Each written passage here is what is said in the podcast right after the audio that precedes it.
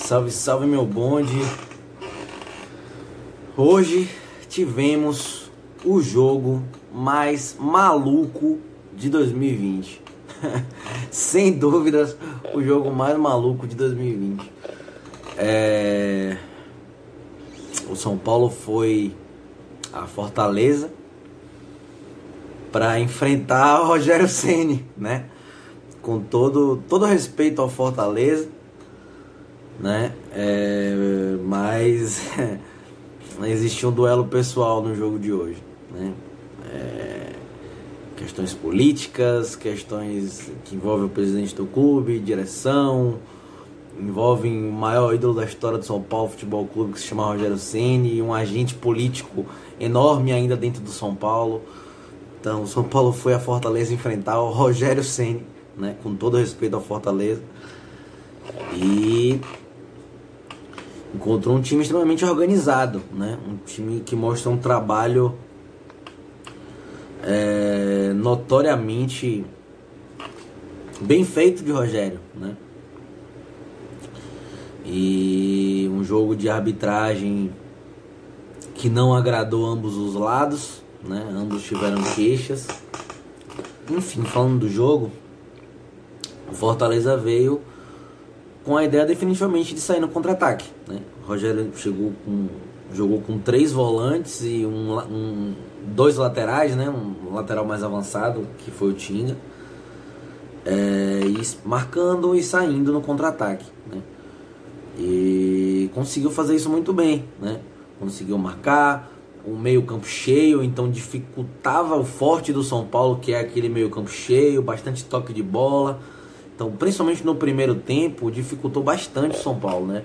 É, meio que anulando esses pontos do São Paulo fortes, que é realmente esse meio campo cheio, esses jogadores tocando bastante passes e enfim, né? É, logo no começo, o Fortaleza conseguiu um gol numa jogada de bola parada, que tem sido um dos principais, talvez o principal artifício do Fortaleza no campeonato.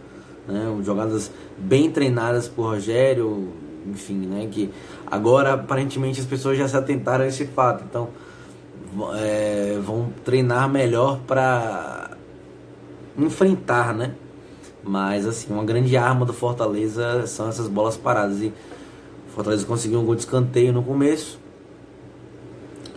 e um pouco depois o São Paulo ainda sem conseguir criar, ainda sem conseguir fazer muita coisa, no lateral, o inspiradíssimo Gabriel Sara hoje, de longe o melhor em campo. Foi no fundo, teve paciência, conseguiu cruzar, Luciano desviou e Brenner é, fez o gol. Né? Na realidade, nesse primeiro tempo, ambos tiveram duas chances e ambos fizeram dois gols. Né? O São Paulo teve mais volume de jogo, no sentido de ter mais posse de bola, trocar mais passes, buscar mais o jogo.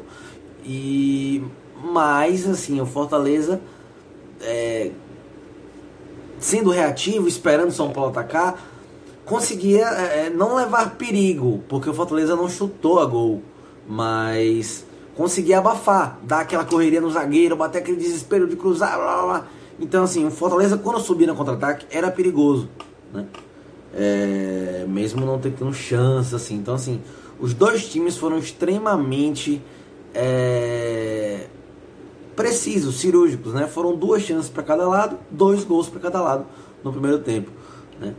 É, assim, é, como eu falei, o São Paulo teve mais volume de jogo, tentou pressionar mais, tentou criar mais, mas também não, não, não fez muita coisa, né? não criou muita coisa. O que criou, fez. Né? Um com o Brenner, um com o Luciano. E isso, inclusive, é um fator diferencial do São Paulo. Né? Há um tempo atrás, o São Paulo criava e perdia. Hoje o São Paulo tem dois jogadores em fase inspiradíssima dentro da área, que é Brenner e Luciano. Então a bola chega, é gol. Chega, é gol. Eles só precisam de uma chance para fazer gol. Então, assim, isso é determinante. Né? Um time que às vezes criava e não conseguia fazer, agora só precisa de uma chance para fazer, porque tem esses dois em, em grande fase no momento. Né? O segundo gol do Fortaleza foi um contra-ataque também, um chutaço de fora da área de, de Tinga, né? É, e o segundo gol do São Paulo também foi um toque brilhante de calcanhar de Gabriel Sara, que já estava do lado direito. Ele está em todos os lugares do campo. O primeiro gol ele foi pro lado esquerdo, segundo gol ele foi pro lado direito. E o Igor Vinícius entrou, tocou pro meio, o Luciano fez, né? Então, assim, o final de o primeiro tempo acabou dessa forma. O São Paulo foi pro segundo tempo buscando com a mesma proposta. Fortaleza de defender, saindo contra-ataque. São Paulo de buscar o, o, o gol, né? Eu, assim, eu me arrisco até dizer que nesse primeiro tempo Fortaleza foi melhor, né? É, não porque o Fortaleza dominou as ações, porque o São Paulo teve mais posse de bola, o São Paulo é, tentava criar mais, tentava propor o jogo, mas o Fortaleza era mais bem postado e nos seus contra-ataques levava mais perigo, né? É, mesmo que não criando chances claras e manifestas, mas levava mais perigo no primeiro tempo. Né? Um time extremamente, extremamente, extremamente, extremamente organizado por Rogério Ceni. Que trabalho, que trabalho. É... E aí no segundo tempo as mesmas propostas, né? Logo no comecinho, se não me engano, com 6, 7 minutos, uma outra bola de Gabriel Sara, Brenner ia sair de cara com o goleiro. Deu ainda uma finta de corpo, ia passar pelo goleiro, sofreu a falta.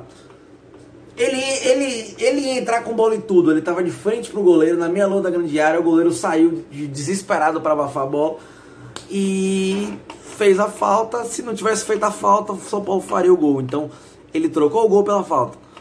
É... E aí o juiz deu amarelo, foi no VAR, expulsou, na, no meu entender, uma, uma expulsão justa, né? justíssima.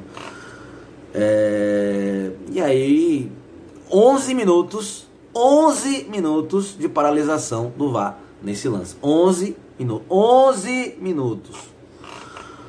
É, e o jogo seguiu, São Paulo. Assim, agora a questão que acontece é essa. São Paulo não conseguiu muito aproveitar essa expulsão. Por quê? No lance foi uma falta, falta batida, o goleiro defendeu. No lance seguinte à falta, uma outra bola parada pro Fortaleza, cruzamento na área, a bola volta, né? Ele cruza de novo, gol do Fortaleza no lance seguinte.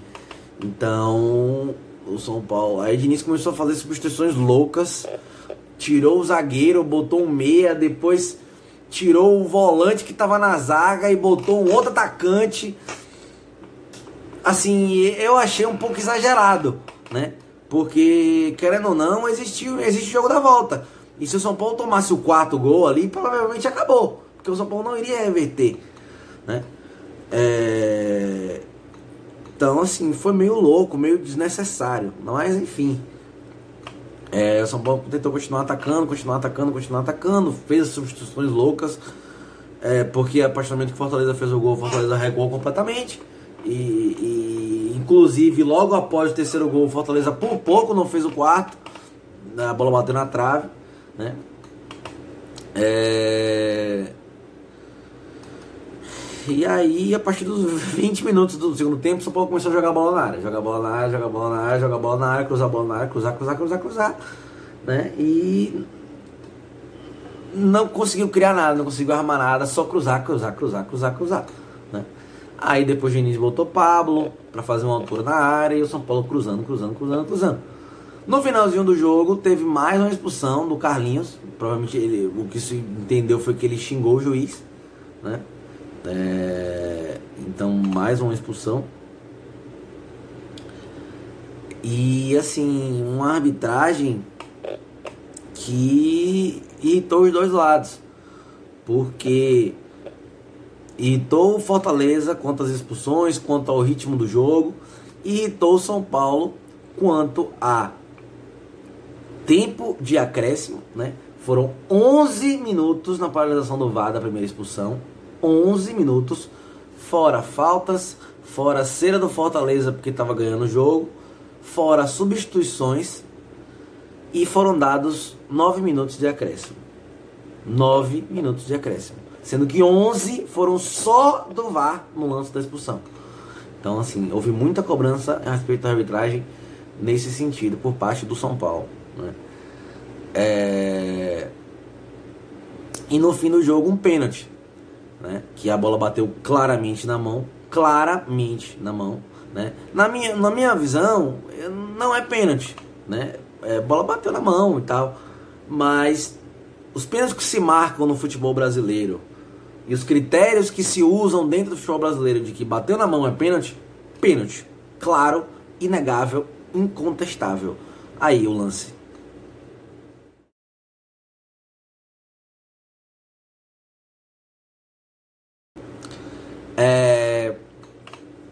Então, esse foi um outro lance bastante discutível. E ele só não deu esse pênalti porque o jogo já estava quente, já estava todo mundo puto com a cara dele e ele não teve peito. Ele não foi homem para bancar o pênalti. Por isso que ele não deu. Né? Mas enfim, terminando de falar do jogo, é, na única jogada do segundo tempo, a única jogada do segundo tempo em que o São Paulo não cruzou bola na área, cruzou bola na área, cruzou bola na área, botou a bola no chão e trabalhou a jogada, o São Paulo conseguiu empate.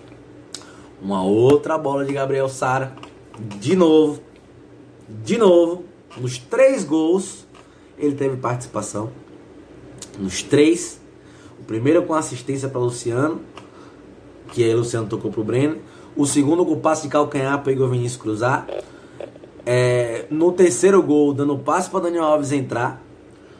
E no lance da expulsão de Breno, que ele também deu passe. Então, enfim. Outra bola de Gabriel Sara. É, Daniel Alves entrou, tocou para o meio. Luciano desviou de novo e Brenner de novo, duas chances, dois gols oportunista, empatou o jogo no finalzinho, né?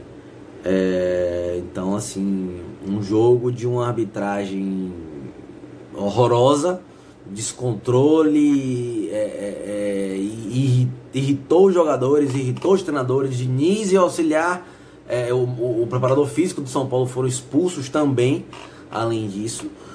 E um 3 a 3 podemos dizer que justo, né? E o São Paulo vai ter que suar muito. Suar muito, vai ter que suar muito para ganhar desse Fortaleza, porque o time é arrumado. É o time é arrumado. Então, assim, o jogo de hoje volta a reforçar o quanto é fácil fazer gol no São Paulo, né? É... Bolas paradas, as armas do Fortaleza, o primeiro e o terceiro gol.